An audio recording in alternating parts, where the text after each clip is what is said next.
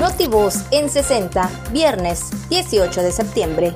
En gira de trabajo por el municipio de Carmen, el gobernador Carlos Miguel Aiza González inauguró el malecón de Sabancuy, obra hecha a través de la SUDOPI para el disfrute de las familias. El gobernador Carlos Miguel Aiza González entrega equipamiento e insumos ganaderos en Sabancuy.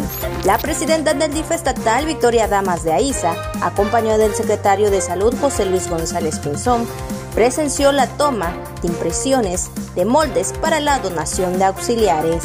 La Secretaría de Salud implementa el operativo Esperanza en Espujil, cabecera municipal de Calakmul. Realizará IMSS más de 900 cirugías de cataratas durante jornada oftalmológica en Campeche. Hoy viernes 18 de septiembre se conmemora por primera vez el Día Internacional de la Igualdad Salarial. Notivos en 60.